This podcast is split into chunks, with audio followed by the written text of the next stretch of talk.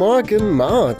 Ausnahmsweise mal guten Morgen. Ausnahmsweise habe ich einen Kaffee Ja, in der Hand, anstatt ein, äh, ein Wasser oder ein Servisium, wie manchmal sonst. Wie geht's dir? Du bist jetzt in London. Mir geht's wunderbar. Ich bin tatsächlich in London, äh, hier in Quarantäne. Mal wieder. äh, es ist sehr schön hier, glaube ich. Es regnet sehr viel. Der, der Grenzübertritt war auch etwas speziell. Ich habe total vergessen, dass äh, die UK aus der EU ausgetreten ist. Das war sehr spannend für mich, diese Erfahrung. Ich musste sehr häufig meinen Ausweis zeigen. Ich musste sehr viele Corona-Tests zeigen. Ähm, sehr viele Locator-Forms ausgefüllt ähm, zeigen. Das ja, war, war, auch, war auch schön. Nice, nice. Das heißt, du hast jetzt so ein bisschen ähm, wieder die, die Post-EU-Zukunft bereits erlebt. Ja, aber, aber die, die, die suboptimale, die Schweiz ist ja auch nicht Teil der EU, aber da klappt das trotzdem irgendwie. Aber hier ist das, hier ist das ein bisschen anders. Aber ja, nee, ich habe es tatsächlich vergessen. Ich habe ja auch, als wir letzte Woche äh, noch im, im Park waren, hab, ist mir aufgefallen, dass ich mich gar nicht um ein Visa gekümmert habe, weil ich einfach nicht dran gedacht habe, ob ich ein Visum brauche bei der UK. Ich hatte dann Glück, ich brauchte keins, zumindest für die Länge, also ich bin hier für einen Forschungsaufenthalt und für die Länge, die ich hier bin, brauche ich keins. das ist mir dann letzte Woche echt so aufgefallen. So, upsie, vielleicht kann ich nächste Woche gar nicht nach London gehen. Marc, pass auf, ich habe eine Frage für dich am Anfang der heutigen Folge. Äh, ein rein hypothetisches Szenario. Stell dir vor, es ist Montagabend, 11 Uhr und du kriegst auf einmal einen Anruf vom FBI, die sagen, hallo Herr Stöckli, wir brauchen Sie dringend, jetzt sofort haben Sie Zeit, uns zu helfen. Wir versuchen, einen international gesuchten, geheimen äh, Boss eines riesigen Verschwörungskultes ausfindig zu machen. Was machst Ich du? würde meinen Bro, den Fritz, anrufen und ihn fragen, ob er mit dabei wäre. Und dann dem FBI sagen, ich komme aber nur, wenn der Fritz mitmachen darf. Dann will ich das machen. Dann, dann will Nice. ich zusagen. Nice.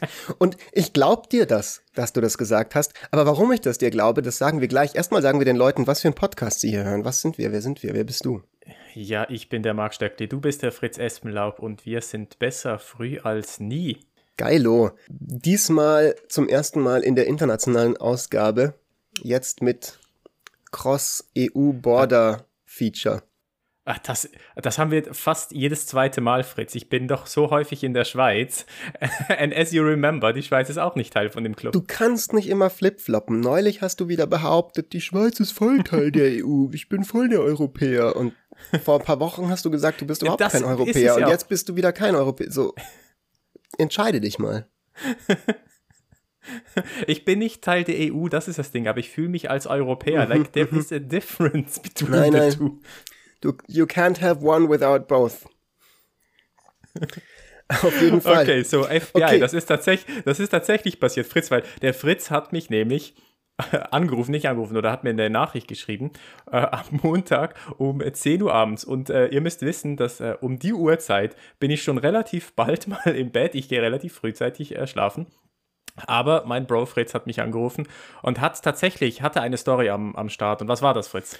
Genau, genau. Also es war so, dass ich schon seit einer ganzen Weile mich sehr genau oder sehr genau das verfolge mit äh, QAnon, mit dieser Verschwörungs, ähm, mit diesem Verschwörungskult, kann man sagen.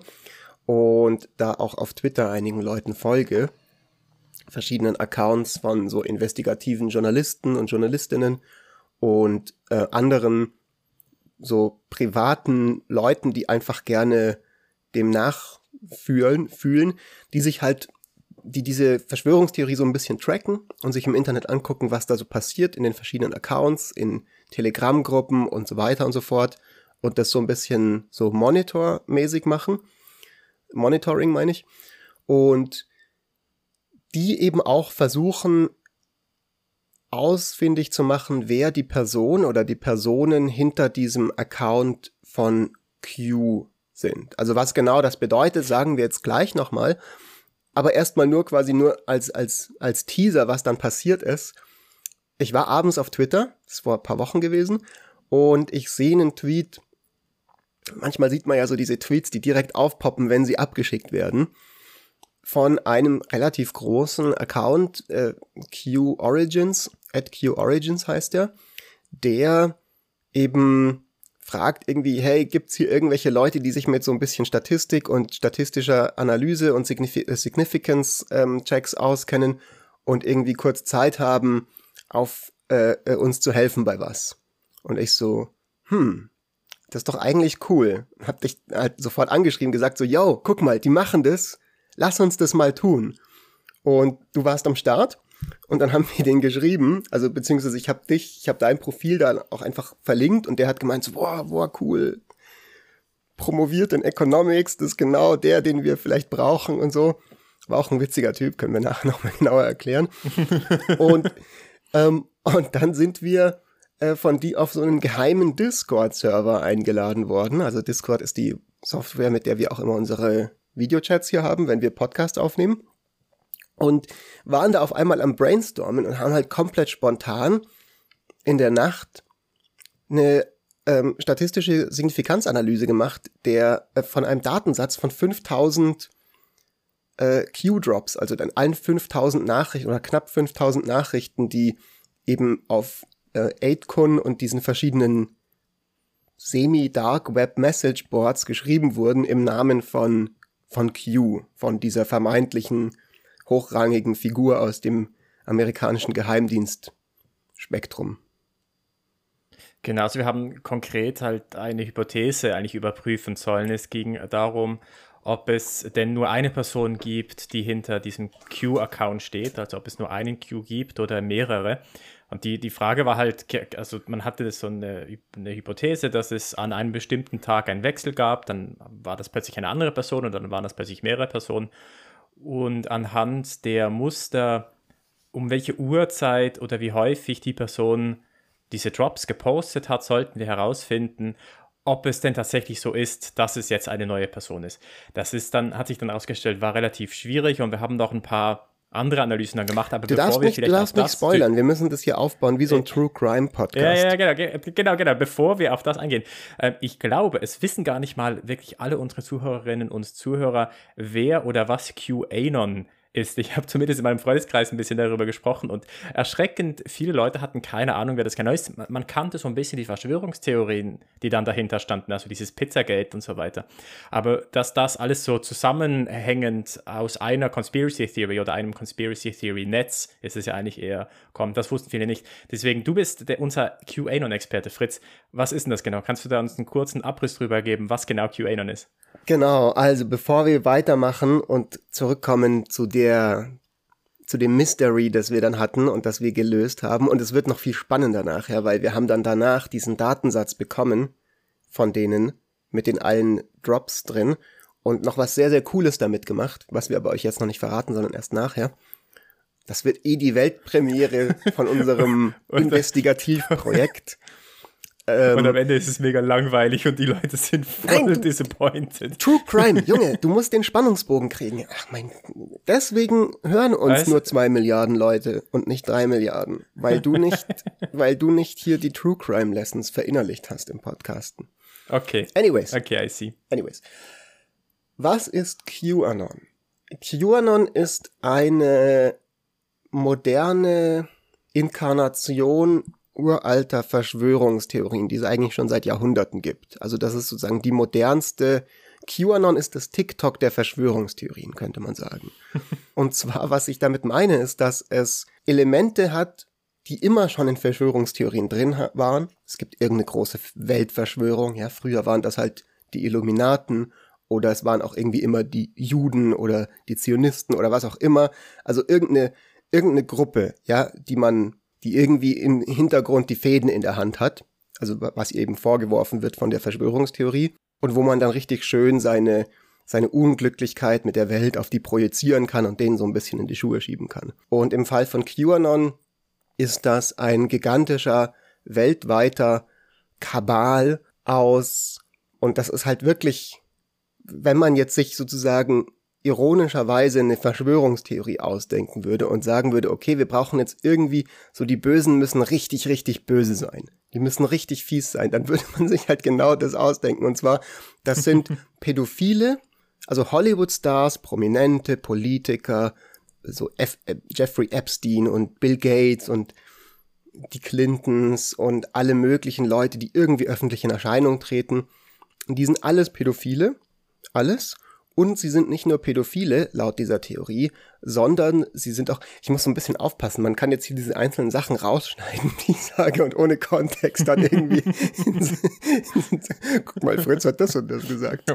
Komm, komm, kommst du in der Bild auf, auf Seite 3. Und es sind nicht nur Pädophile, sondern es sind sogar Kindermörder. Also die bringen diese Kinder dann auch um. Auf der ganzen Welt werden Kinder entführt die werden dann umgebracht. Und warum werden die umgebracht? Damit diese, damit dieser Kabal, die Leute, die die Weltgeschicke beherrschen, hinter den Szenen, der Deep State, das Blut trinken können von diesen Kindern. Und warum wollen sie das Blut trinken? Weil da ist so eine Substanz drin. Ich muss kurz gucken, dass ich den Namen richtig sage. Ad Adrenochrome heißt die, glaube ich, wird die genannt. Und ich habe irgendwo gelesen, die Substanz kann man tatsächlich herstellen, aber viel effizienter, als wenn man das über über, über Menschen harvesten würde, irgendwie sowas. Ähm, das klingt so ein bisschen wie Mad Max oder sowas. Ja, ja voll.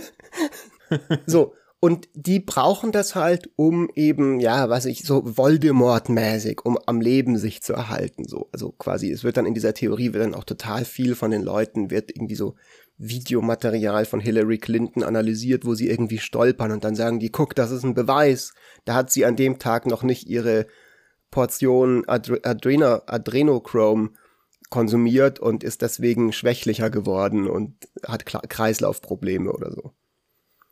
So, also das ist erstmal, das ist, das, das waren quasi, das sind die Bösen in dieser Theorie. Hast du das zum Beispiel schon? Das fängt schon mal gut. Fängt gut an, ne? so. Und jetzt gibt es die Guten. Die Guten sind äh, zum einen äh, Donald Trump, äh, zum Zweiten eine Person namens Q mit dem Kürzel Q. Q ist oder gibt sich aus als eine Person, die eine sehr hochrangige Stellung im amerikanischen Sicherheitsapparat hat. Und zwar eine Q-Level Security Clearance, daher kommt der Name. Und hinter den Szenen gemeinsam mit Donald Trump, also ein Großteil der Verschwörungstheorie hat sich eben zu der Zeit abgespielt, als Donald Trump noch, noch Präsident war oder hat sich zu der Zeit entwickelt. Daran arbeitet, diesen Deep State und diesen Kabal äh, zum Fall zu bringen. Und weil aber so viele Leute in der Sicherheitsarchitektur damit drinstecken, muss er das halt geheim machen mit Donald Trump. Und Donald Trump kann nicht irgendwie eine Pressekonferenz machen und sagen so, Leute, wir haben diese riesige Verschwörung, die werden jetzt alle festgenommen, weil sobald er das machen würde, aktuell sitzen die Verschwörer halt noch in so ähm, mächtigen Schaltstellen, dass die den halt sofort ausschalten würden.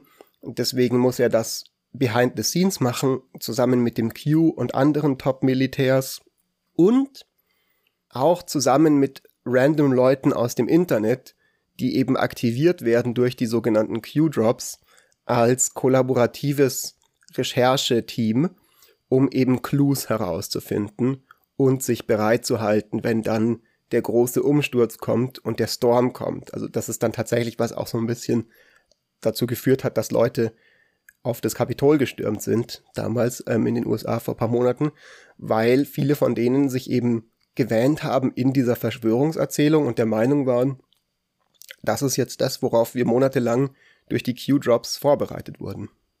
Ja, das ist ja das, was auch so verrückt ist, wenn man sich diese Geschichte anhört, was da alles, was diese Verschwörungstheorie alles beinhaltet, dann kann man sich ja kaum vorstellen, dass es auch nur eine Person gibt, die das tatsächlich kauft.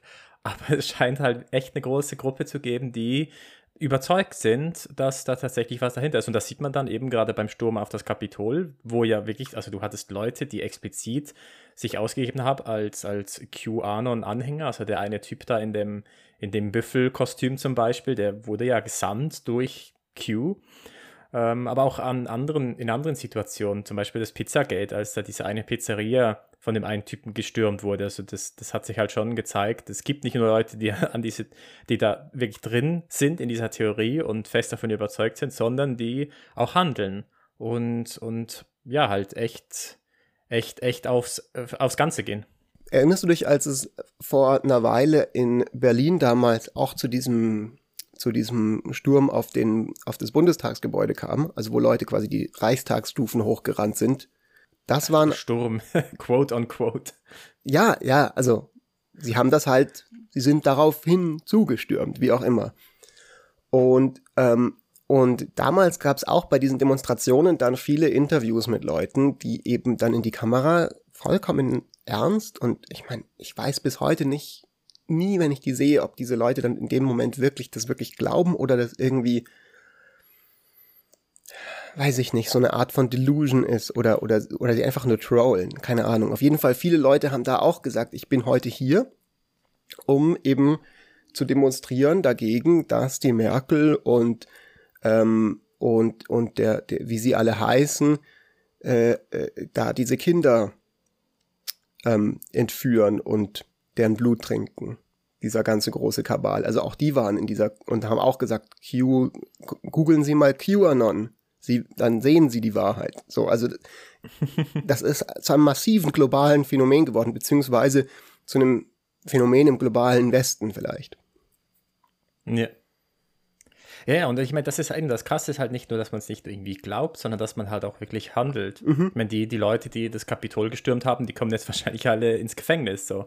Und, und der Typ, der, der die Pizzeria gestürmt hat, keine Ahnung, was mit dem passiert ist. aber, aber ich meine, die, die nehmen halt echt viel in Kauf, um dann dafür einzustehen, für, für das, was die glauben. Es, es, es zeichnet sich ja ab, dass die Leute im Kapitol äh, tatsächlich vielleicht gar nicht alle ins Gefängnis kommen. Also es gab so Initiativen bereits in den USA zu sagen, so, hey, wenn wir die jetzt alle anklagen würden, würde das total das Justizsystem überlasten. Deswegen machen wir das halt nicht. also es kann sein, dass die das, auch scot-free jetzt wieder wegkommen davon. Das finde ich, das finde ich gut, dass wenn man so im Justizsystem noch so Efficiency-Gedanken noch mit einbaut, so ja. eine Nutzenanalyse. Ah, wir könnten eigentlich das geltende Recht durchsetzen, aber es ist halt anstrengend, also lassen wir es mal lieber. So, soweit zu, zu QAnon.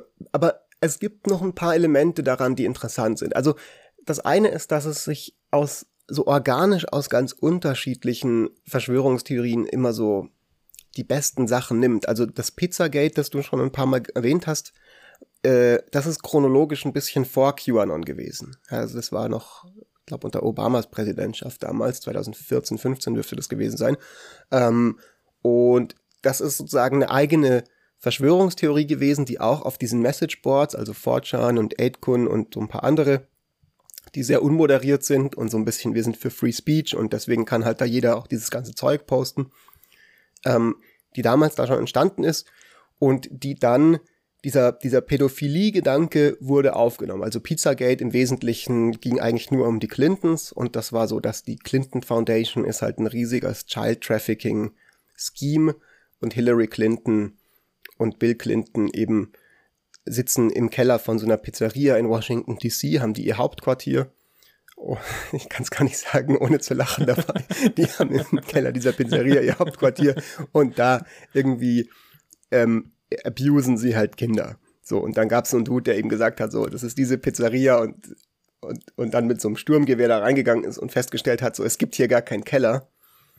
Ähm, und zum Glück ist niemand dabei zu Schaden gekommen. Aber ja, genau, also es ist, alles das fließt irgendwie mit rein in Q, QAnon. Und das, das Verrückte an QAnon ist, dass es eben dann diesen, diese komische kleine Bubble von diesen fringigen Messageboards im Internet verlassen hat und richtig Mainstream geworden ist. Also wirklich, du, du, du siehst auf Facebook ich war ja in Kansas in der zehnten Klasse und bin immer noch mit vielen Leuten befreundet und gucke mir gerne an, was die so posten.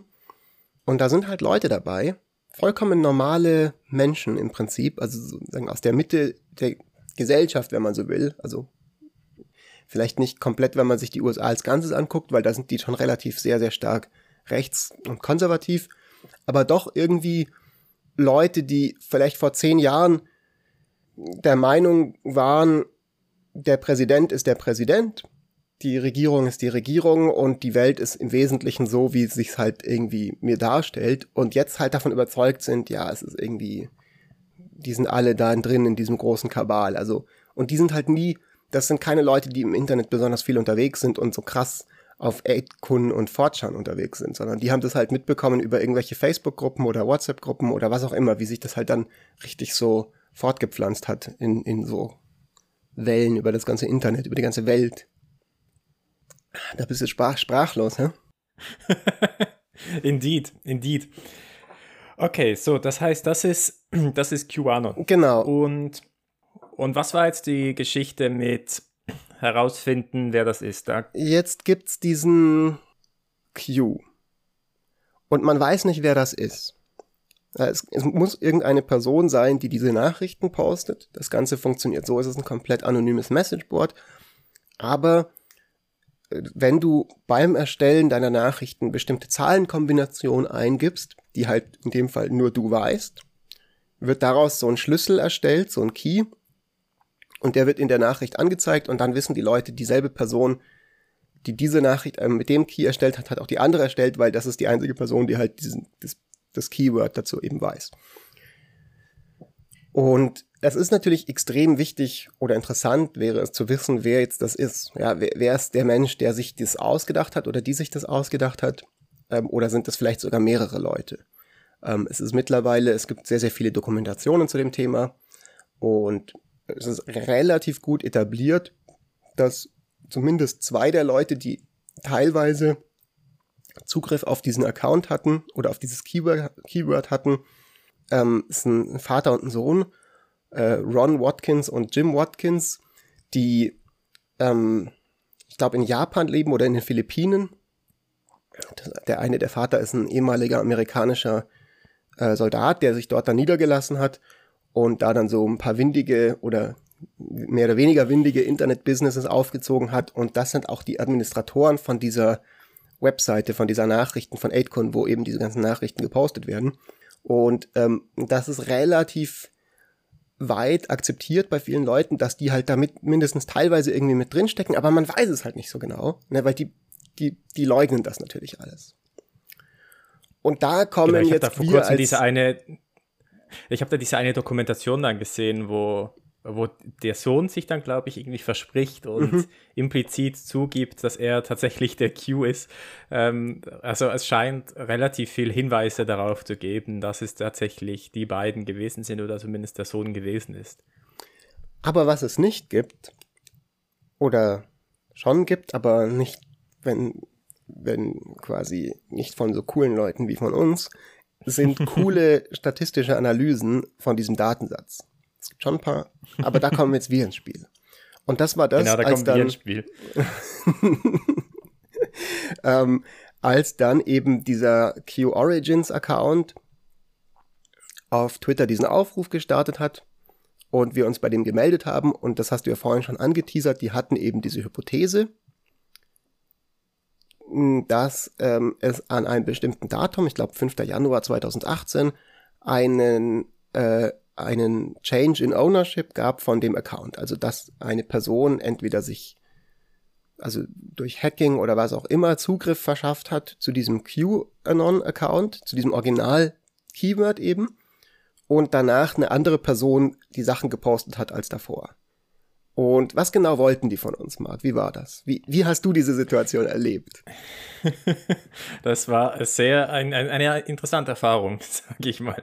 Also im Prinzip sollten wir testen, statistisch testen, ob es tatsächlich einen strukturellen Bruch gibt vor und nach diesem Datum.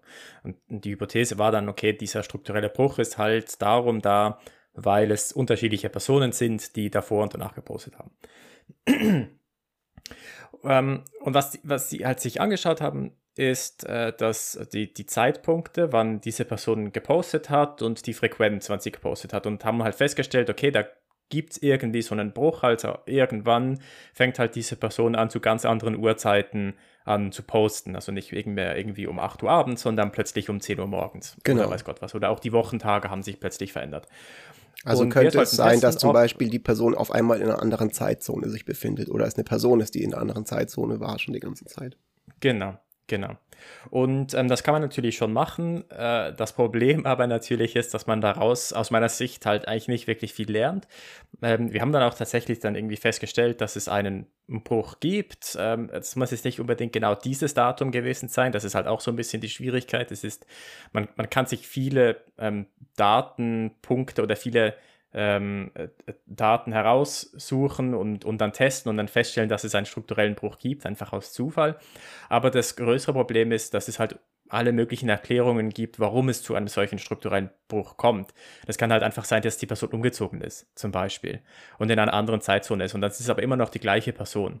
Oder es kann sein, dass die Person ähm, einen Berufswechsel hatte und jetzt plötzlich halt einfach zu anderen Zeiten verfügbar ist und sich deswegen die Zeit oder die Frequenz verändert, wann oder wie häufig diese Person postet. Das heißt, es war halt ähm, allein aus dieser Analyse, selbst wenn man dann einen statistisch signifikanten Unterschied feststellt, vor und nach diesem, nach diesem 5. Januar oder 8. Januar, wann das war, äh, kann man halt immer noch nicht wissen, ob es wirklich eine andere Person ist. Und das habe ich denen auch äh, so gesagt. Äh, und das, ähm, ja, das waren zwei oder, oder doch zwei waren es äh, sehr illustre Menschen, wenn man so sagen darf. Ich, ich wollte gerade sagen, lass uns noch mal wirklich szenisch zurückgehen zu dieser Situation, wie wir sie damals erlebt haben, weil die war ja schon sehr sehr absurd. Ne? Wir wussten überhaupt nicht, worauf wir uns da einlassen, ja, weil dieser Twitter-Account eben ein anonymer Twitter-Account ist, ein relativ großer, also ich glaube irgendwie 20.000 Follower oder sowas in der Art, oder mittelgroß, also im Kontext von QAnon Research Accounts, einer der mittelgrößeren. Und, und wir sind einfach auf diesen Discord-Server gekommen. Und dann waren wir da.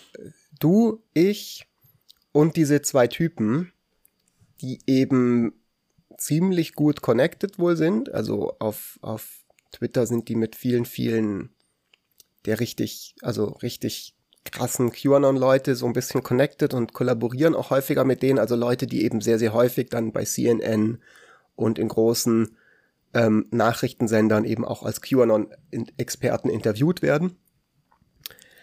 Und die waren aber ein bisschen schräg drauf auch. Also nicht schlecht, aber auf jeden Fall exzentrisch. Und ich glaube, so, wenn du dieses Hobby hast, dann ist es auch nicht unwahrscheinlich, dass du vielleicht ein bisschen ein, ein, ein komischer Kauz auch bist.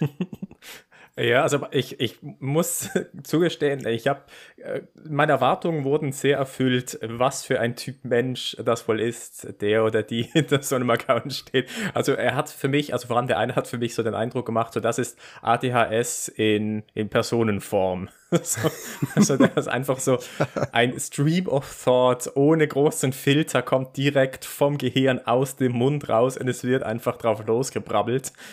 und das war auch, auch, teilweise also, ein bisschen anstrengend, um mit ihm zu kommunizieren anstrengend, aber nie irgendwie dumm oder nie so, dass man sich gedacht hat, so, nein, ey, nein, Alter, nein, was laberst du denn da? Sondern es war klar, dass das zwei extrem intelligente Dudes sind. Also die haben auch sofort, die hatten, glaube ich, beide keine formelle Ausbildung in ähm, in, in Statistik oder in, in VWL oder in irgendwas in dieser Richtung, aber haben sehr, sehr gut diese Konzepte verstanden, auch später mit dem Follow-up-Projekt, als wir mit denen nochmal darüber ja. geredet haben, was wir dann gemacht haben mit dem Machine Learning, was wir gleich noch sagen.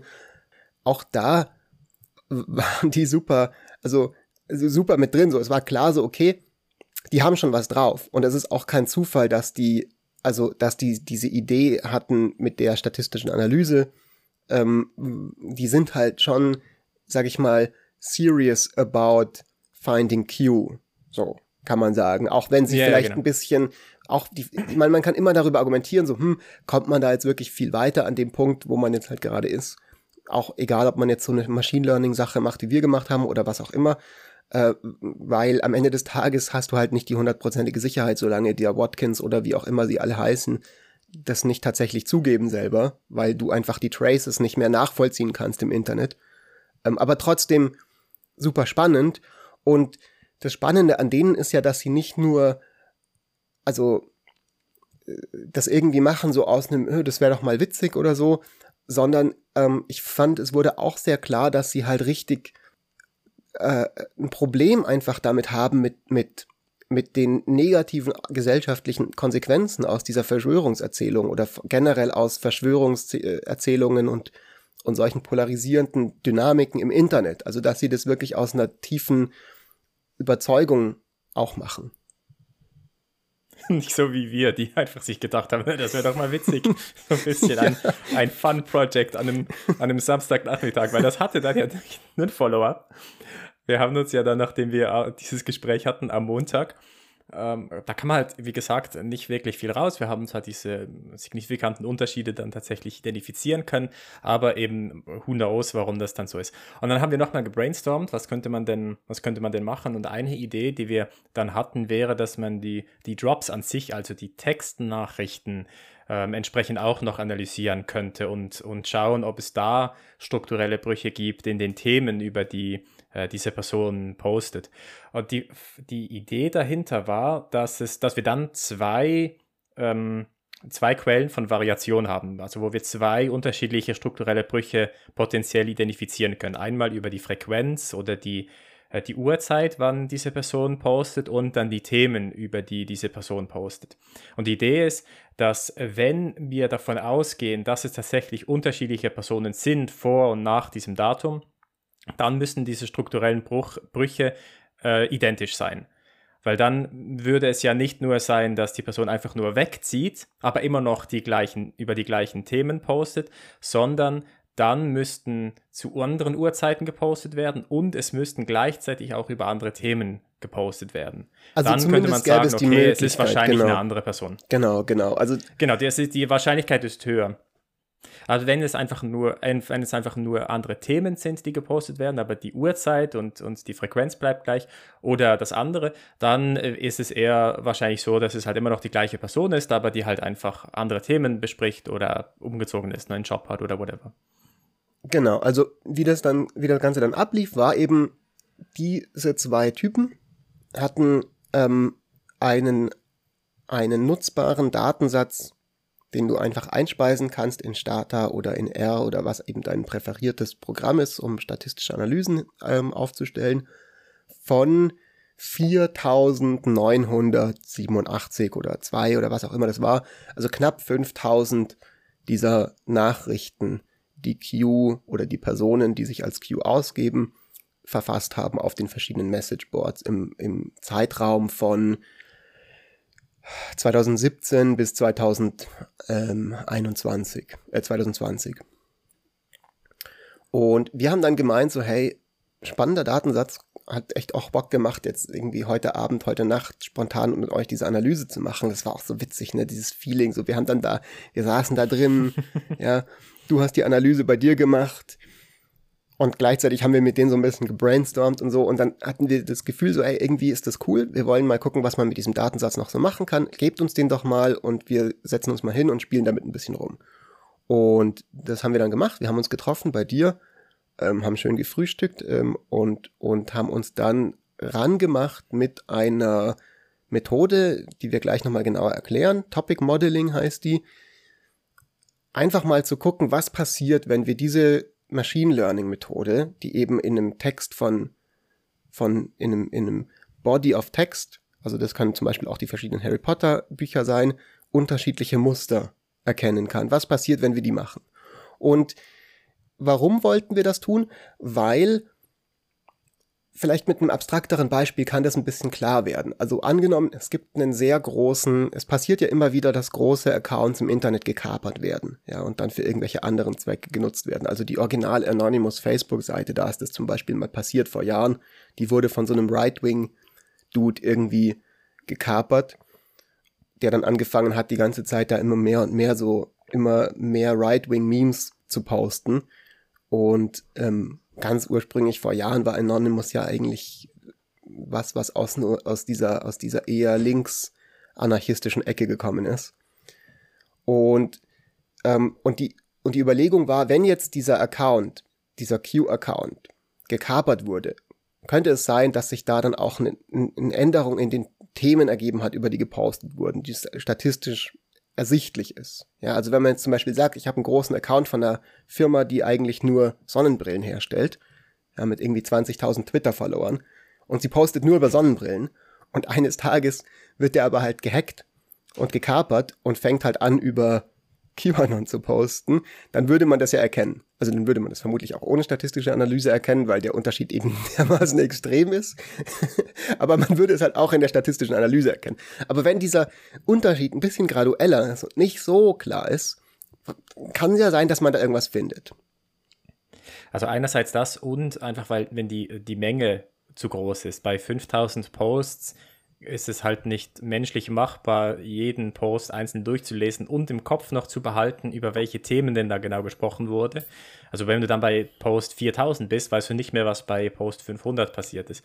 Und, und diese ähm, Machine Learning-Algorithmen ermöglichen es dir halt, das zu automatisieren. Genau, genau. Das ist halt plus, auch nochmal ein großer Vorteil. Plus, es ist halt so, wir als Menschen sind ja auch immer Pattern Recognition Machines und es ist eben auch sehr gut möglich, dass man da dann einen Pfad, ein Muster erkennt, den man sich vielleicht nur einredet. Und, ähm, und da kann man dann so ein so ein Algorithmus als, sag ich mal, Double-Check benutzen. Wenn der halt nur Chaos findet, dann hat man da einfach einen zweiten, eine zweite Opinion quasi von dem Computer in dem Fall. Aber wenn der Computer eben sagt, auch sagt, hey, guck mal, da ist dieses Muster, und es ist dasselbe Muster, das du dir vielleicht überlegt hast, wenn du dir diese verschiedenen stichprobenartig verschiedene Posts rausziehst, dann ist das ein weiteres Indiz, dass du vielleicht nicht komplett falsch gelegen bist mit deiner, mit deiner Intuition. Genau, und wir haben ja tatsächlich dann alles andere als nur Chaos gefunden. Wir haben ja tatsächlich dann Themen identifizieren können, die auch sinnvoll waren. Und was wir gemacht haben, ist eine sogenannte Latent Dirichlet Allocation. Das ist so unter dem Topic Modeling Approaches ist das so das Workhorse, eines der meistverwendesten Methoden überhaupt, denke ich mal. Und die Idee dahinter ist, dass man, ähm, dass man davon ausgeht, dass jeder Text ein bestimmtes oder ein Mix aus verschiedenen Themen ist. Ähm, und man im Prinzip anhand der Wörter, die dann verwendet werden, innerhalb von einem Text identifizieren möchte, welches Thema, welche Themen es denn gibt und jeder Text, aus welchem Themenmix dieser Text denn besteht. Also das kann man sich illustrieren, jetzt zum Beispiel nochmal mit, mit, mit, mit den Harry Potter Büchern, was du ja schon angesprochen hast. Äh, diese sieben Harry Potter Bücher oder wie viele es auch sind, die unterscheiden sich relativ stark in, in, der, in den Themen, die besprochen werden oder in, in, in, in der ähm, die, die, die, die späteren Bücher sind viel, viel, äh, viel düsterer als die ersten Bücher. Das ist das, was wir bei der letzten oder vorletzten Folge auch schon festgestellt haben. Also du weißt es nicht, aber Und du hast es dir erzählen lassen, ne? Ich habe es mir erzählen lassen, genau.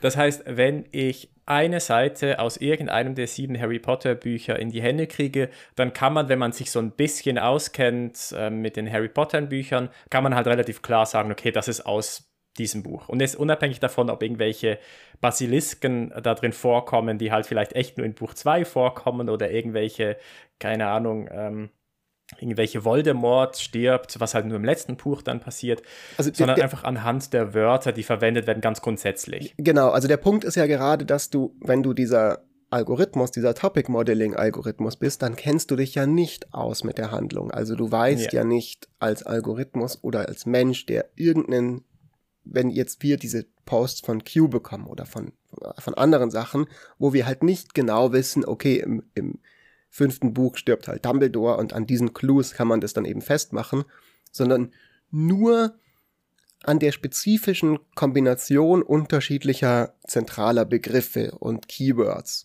Kannst du dann als Algorithmus sagen, das ist Buch 7, das ist Buch 1 von Harry Potter, ohne dass du weißt, was eigentlich genau passiert, sondern du siehst nur, du kannst dann reincoden, ähm, das sind eher, sage ich mal, dunklere Begriffe oder wie auch immer, also beziehungsweise der Algorithmus macht das automatisch, der gibt dir dann lauter Topics. Und dann siehst du dieses Topic, was irgendwie dann Worte beinhaltet, wie irgendwie verzweifelt und alles ist ohne Hoffnung und was auch immer, ist halt sehr, sehr stark vertreten an dem Punkt in der Timeline, also bei Buch 7 beispielsweise.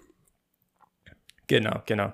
Und was du dann halt auch rauskriegst, ist, ist eine Verteilung äh, von diesen, von diesen Themen. Und du kriegst eine, du kriegst für jeden Text, den du dann eingibst, kriegst du eine Aufteilung aus wie vielen Prozent von welchem Thema besteht dieser Text.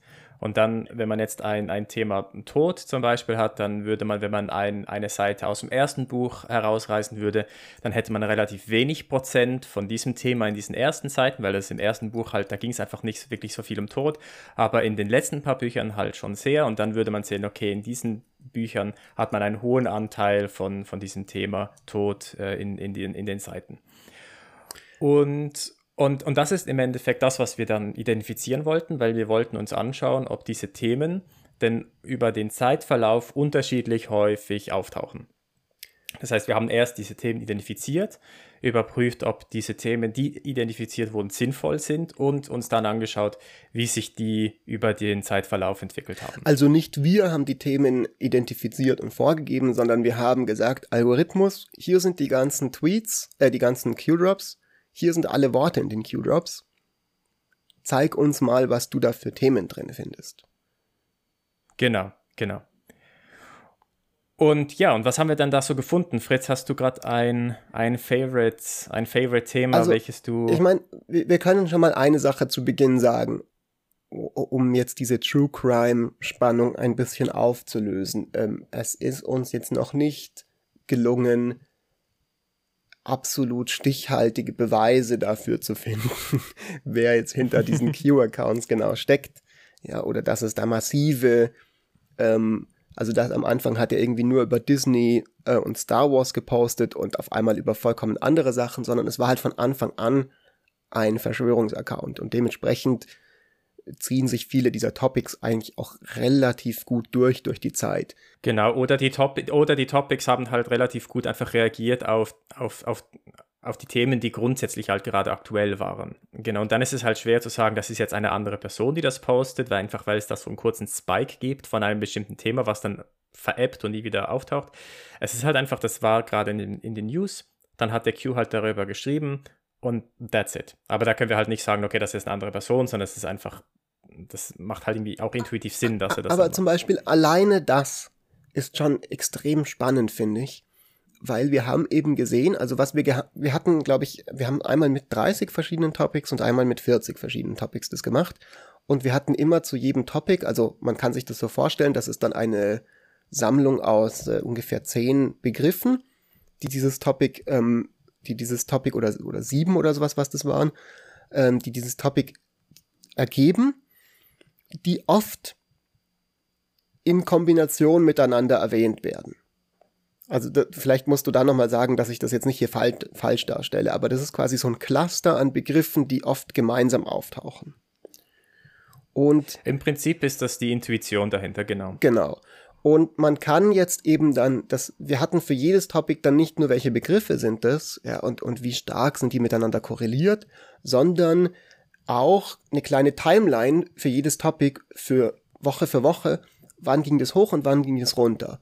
Und das Spannende daran war, dass man dann halt tatsächlich auch gesehen hat, also dass da diese Intuition, die man vielleicht auch eh schon hatte, bestätigt wurde von dem Algorithmus dass Q sich tatsächlich aus, also dass diese Personen, die Q sind, sich tatsächlich ausrichten an äh, dem, was halt in den Nachrichten ist. Und das ist ja zum Beispiel ein relativ starkes Indiz, dass die jetzt nicht unbedingt ja, jemand sind, der tatsächlich Zugriff auf äh, ganz geheime Classified Information hat, sondern halt auch einfach irgendein Typ oder irgendeine Frau oder irgendjemand irgendwo ist, der halt auch irgendwie Nachrichten guckt und Nachrichten liest und dann sagt so, oh, gerade ist die Müller-Investigation super krass in den Medien ähm, und dann dazu halt postet, ja, weil man halt weiß, das ist das, was die Leute auch interessiert und wo sie dann auch das Gefühl haben, da können sie was damit anfangen und so.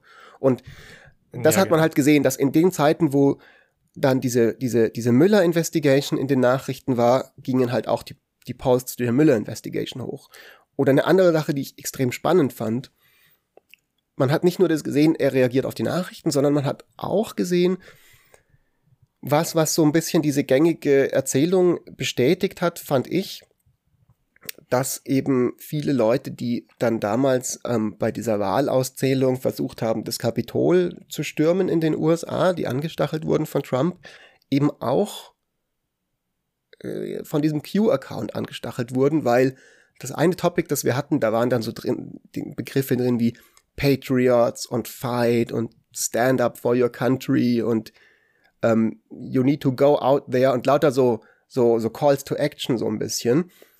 Das hat sich dann halt um diesen, ich weiß es gerade nicht mehr welchen, auswendig welcher, weil, welches Datum das war genau, genau war, war, war das letzten Oktober oder sowas, dieser Sturm aufs Kapitol? Ja, irgendwie sowas. Ähm, oder ein bisschen später, November, Jan, nee, Januar war das, genau. Das war im Januar, war diese Auszählung. Im Oktober Stimmt, das war, war schon im neuen Jahr. Das, das, ja, ja, ja, genau. das war so das erste im neuen Jahr, was passiert ist. Also ja, erst, genau. Erstmal schön Aufstand in den USA. ja, ähm, und, und um den Zeitraum, Zeitpunkt herum und in den Wochen davor hat halt dieses Topic total zugenommen. Ne? Also dass dann, also dass da dann wirklich auch mehr und mehr so dieses so, okay Leute, ihr müsst jetzt wirklich was machen rauskam in den Nachrichten, in den Q-Drops. Genau, und, und andere Themen, äh, die kamen halt nur einmal vor und, und sind dann wieder veräppt oder hatten so einen großen Peak und das sind dann irgendwelche Themen, äh, die ganze Geschichte mit den E-Mails von, von Hillary Clinton zum Beispiel. Da gibt es ein Topic, was dann sehr häufig Begriffe verwendet wie FBI, E-Mail, Clinton, Comey, ähm, DOJ und so weiter. Und genau, und, und die waren halt dann äh, vor allem, oder dieses Thema kam dann häufig vor, als es gerade aktuell war und ist dann relativ abgeflacht. Das heißt, wir hatten so ein paar Themen identifiziert, die, die einfach, hm, ja, der Zeit geschuldet waren. Das waren halt gerade die Themen, die auch in, in den Medien gerade diskutiert wurden. Aber wir hatten eben auch diese Themen wie Patriot, um, ähm, you, get, you have to go out und so weiter, mhm. die, die dann periodisch immer wieder aufgetaucht sind. Was bleibt jetzt so ein bisschen davon? Was lernen wir daraus? Also, was ich mitnehme, ist zum einen, äh, erstmal finde ich super cool, dass diese Methode geklappt hat. Wir wussten das ja davor gar nicht, als wir die, also quasi als wir das gecodet haben und so. Ähm, hätte ja auch sein können, es kommt, es funktioniert gar nicht mit diesen Tweets, ja, es kommt gar nichts Interessantes raus. Und äh, gerade in dem, also dieser Approach ist ja dann eher doch was, was wirklich für richtig riesige Datensätze gedacht ist und so groß ist der Datensatz mit 5000 Sachen gar nicht. Ähm, das heißt, es hätte auch sein können, dass man da gar nichts Interessantes findet. Aber also ich werde noch irgendwann, glaube ich, einen Blogpost oder irgendwas schreiben, wo ich dann noch mal ein bisschen detaillierter vielleicht auf diese Sachen eingehe, auf die einzelnen Topics. Aber ich, es kamen halt mega viele interessante Sachen raus, äh, auch wenn man jetzt vielleicht nicht das daraus gelernt hat, was wir ursprünglich, warum uns diese Typen auf Twitter quasi angefragt hatten. Ja, was ich aus der ganzen Geschichte rausnehme, ist, dass ich das mal anwenden konnte, äh, diese Methode. Und das finde ich schön.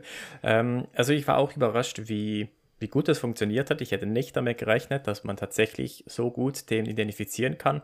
Aber ja, es hat halt für das, was wir eigentlich damit machen wollten, das hat halt überhaupt nicht funktioniert. Also wir konnten halt dann nicht wirklich sagen, es gibt klare Brüche und diese Brüche decken sich mit der Hypothese, dass es da irgendwie diesen Wechsel gab um im, im 2018 rum. Äh, aber es war trotzdem ganz spannend, einfach mal um diese Methode angewendet zu haben, weil bisher hatte ich das noch nie gemacht. Ich hatte das mal so ein bisschen in Summer Schools und so ähm, mal ein bisschen umgesetzt, aber jetzt das mal so anzuwenden, das war, das war fun. Und das Frühstück war sehr lecker am, am Samstag. ja, genau, genau, auf jeden Fall. Ich meine, was man so ein bisschen, also ich, ich finde es schon, dass wir uns da auch auf die, also da müssen wir jetzt nicht das kleiner machen, als wir, als wir sind. Ähm, unseres Wissens ist das das erste Mal, dass die ganzen Q-Drops mit so einer relativ komplexen Methode analysiert wurden. Ja, also es gibt dieses eine Ding von irgendeinem schweizerischen Unternehmen, irgend so ein, ich weiß gar nicht genau, was das ist, so Kryptologie oder, oder, oder Datensicherheit ja. oder irgendwas. Die haben was ähnliches mal gemacht. Ähm, die haben auch versucht, eben so, so eine, so eine stilistische Machine Learning Analyse zu machen und eben, um eben zu gucken, gibt es da irgendwie unterschiedliche Autorenschaften in dem Ding drin und ähm, dann großen Press Release rausgegeben und so weiter und so fort. Aber auf einer, auf einer, sage ich mal, Ebene von der Power der Analyseinstrumente her, ist der Approach, den wir genutzt haben, nochmal, kann man fast sagen, ein Ticken more sophisticated. Ja, was die gemacht haben, ist äh, Schwachsinn. äh, Im Prinzip, die haben sich einfach angeschaut, äh, ja, also die haben diese Principal Component Analyse gemacht anhand der Begriffe, die verwendet wurden. Und die haben nicht wirklich Themen identifiziert, sondern die haben einfach geschaut, ähm, gibt es strukturelle Unterschiede in, in der Art, was geschrieben wird vor diesem Datum und nach dem Datum. Und natürlich findet man da Unterschiede. Das ist ja klar, wenn du natürlich andere Themen hast, über die gesprochen wird, dann hast du auch andere, also dann kommt auch eine andere Principal Component daraus. Ähm, das heißt, aber die, du kannst halt diesen Cut-off halt überall machen, eigentlich wo du willst. Du kannst halt sagen, okay, das ist der 5. Gibt es Unterschiede zwischen dem 5. Januar vor und nachher oder gibt es Unterschiede zwischen dem 20. Dezember vorher und nachher? Und du wirst eigentlich immer statistisch signifikante Unterschiede finden, wenn es einfach nur darum geht, welche Begriffe verwendet werden. Also das ist halt total uninteressant. Und die Idee, die wir dann hatten, ist tatsächlich die, die Themen zu identifizieren und dann zu schauen, ob es grundsätzlich Fluktuationen gibt, die in den die, die, die, wie häufig diese Themen verwendet werden. Und das ist strukturell, also das ist ähm, vom Prinzip her was komplett anderes, als was die gemacht haben. Weil das ist, da kann man aus, was die gemacht haben, da kann man wirklich nichts, nichts draus lernen. So. Gut. Was, äh, was bleibt uns noch zu sagen? Ich hatte auf jeden Fall extrem viel Spaß bei diesem Projekt. Ähm, das war einfach super cool, so ein bisschen das auch zu, also erstmal überhaupt diese ganze absurde Situation. Auf einmal sind wir da an diesem, diesem Top-Secret Discord-Server und ähm, finden uns wieder in, in diesem Netzwerk aus internationalen QAnon-Investigatoren, so vielleicht Freizeit-Investigatoren, aber nonetheless. Und, ähm, und machen damit so. Und wie schnell das gehen kann, dass man dann in so ein relativ cooles in so ein relativ cooles Projekt irgendwie auch mit reinrutscht, ist das eine und das zweite halt einfach so, ja, es hat einfach Bock gemacht, glaube ich, auch dann an diesem Datensatz so ein bisschen zu gucken, was findet man raus. Ähm, und wir haben den Datensatz ja noch. Das heißt, wir können, wenn du wieder zurückkommst aus London, mal wieder so ein kleines Wochenende damit verbringen und schauen, was wir als nächstes damit machen. Und dann werden wir das Geheimnis lüften von Q. Beim nächsten Mal bestimmt. Probably. Just tuned. you wait. das ist, das ist wie diese, das ist halt wie dieselbe, dieselbe Grunderzählungslogik von so Verschwörungstheorien. Also gerade ganz oft bei diesen Q-Jobs ist halt auch immer so, ja, ja, also das und das wird dann dann und dann passieren. Das wird meine Theorie halt confirmen und so. Und als ich in der 10. Klasse in den USA war, hatte ich auch einen Gastvater, der auch furchtbar krass abgegangen ist auf so, es war 2007, da gab es noch Oldschool-Verschwörungstheorien, also in dem Fall waren das die Illuminaten. Und immer wenn ich mit dem darüber diskutiert habe, hat er auch so gemeint so, nein, nein, im September wird was passieren, das wird dir zeigen, dass ich recht habe. Und dann war halt irgendwann September. Ich so, okay, gut, was ist jetzt? Ja, wie, was soll jetzt sein? Naja, du hast doch gemeint, im September passiert irgendwas. Was? Nee, das habe ich nie gesagt. Und das machen wir uns jetzt auch zunutze. Wir sagen einfach so, Leute, wartet, stay tuned. Wir werden noch was richtig krasses mit dem Datensatz machen. Und das, äh, entweder machen wir das oder wir machen es nicht. Mal gucken. Who knows, who knows. Genauso halten wir das auch mit den zukünftigen Folgen von Besser früh als nie. Entweder machen wir sie oder wir machen sie nicht. In dem Fall wird es aber sehr, sehr wahrscheinlich sein, dass es nächste Woche wieder eine Folge von uns gibt, es sei denn irgendwas total Unvorhergesehenes passiert, wie dass irgendwie Großbritannien auf einmal verschwindet samt dir. und um mitzukriegen, wenn die neuen Folgen rauskommen, solltet ihr kommen auf Twitter und uns dort followen, weil da posten wir das immer. Und zwar äh, der Mark unter at Mark Stoekle und der Fritz unter at Fritz unterstrich Espenlaub. Korrekt. Ihr könnt auch, wenn ihr Bock habt, einfach mal auf Spotify oder iTunes gehen, in dem Fall iTunes bzw. Apple Podcasts heißt das mittlerweile, und uns dort mal ein Rating geben äh, oder eine Bewertung schreiben.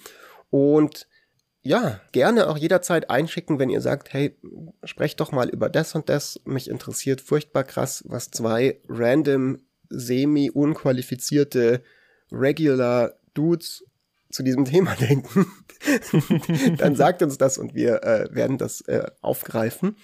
Und in, ansonsten würde ich sagen, genieß noch deine Quarantäne in England, oder? In den ja, werde ich nicht machen, aber danke.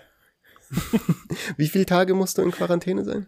Zehn. Nice. Gönnung. Und ich habe schon ein, einen Tag habe ich schon hinter mir. Ich freue mich. Ich, danach kannst du schön. auch wieder in Kneipen gehen und so weiter. Das, das geht ja. Damit, ja, genau. Danach kann ich in Kneipen gehen. Ich war auch schon, als ich hergekommen bin, ich war echt äh, so ein bisschen überrascht, so wie viel hier los ist. So die Restaurants, da sitzen Leute ohne Masken, äh, Leute umarmen sich. Ähm, Das ist, ich bin wie so ein bisschen in der Zukunft schon, das, was Deutschland dann wahrscheinlich 2023 auch endlich mal wieder haben wird.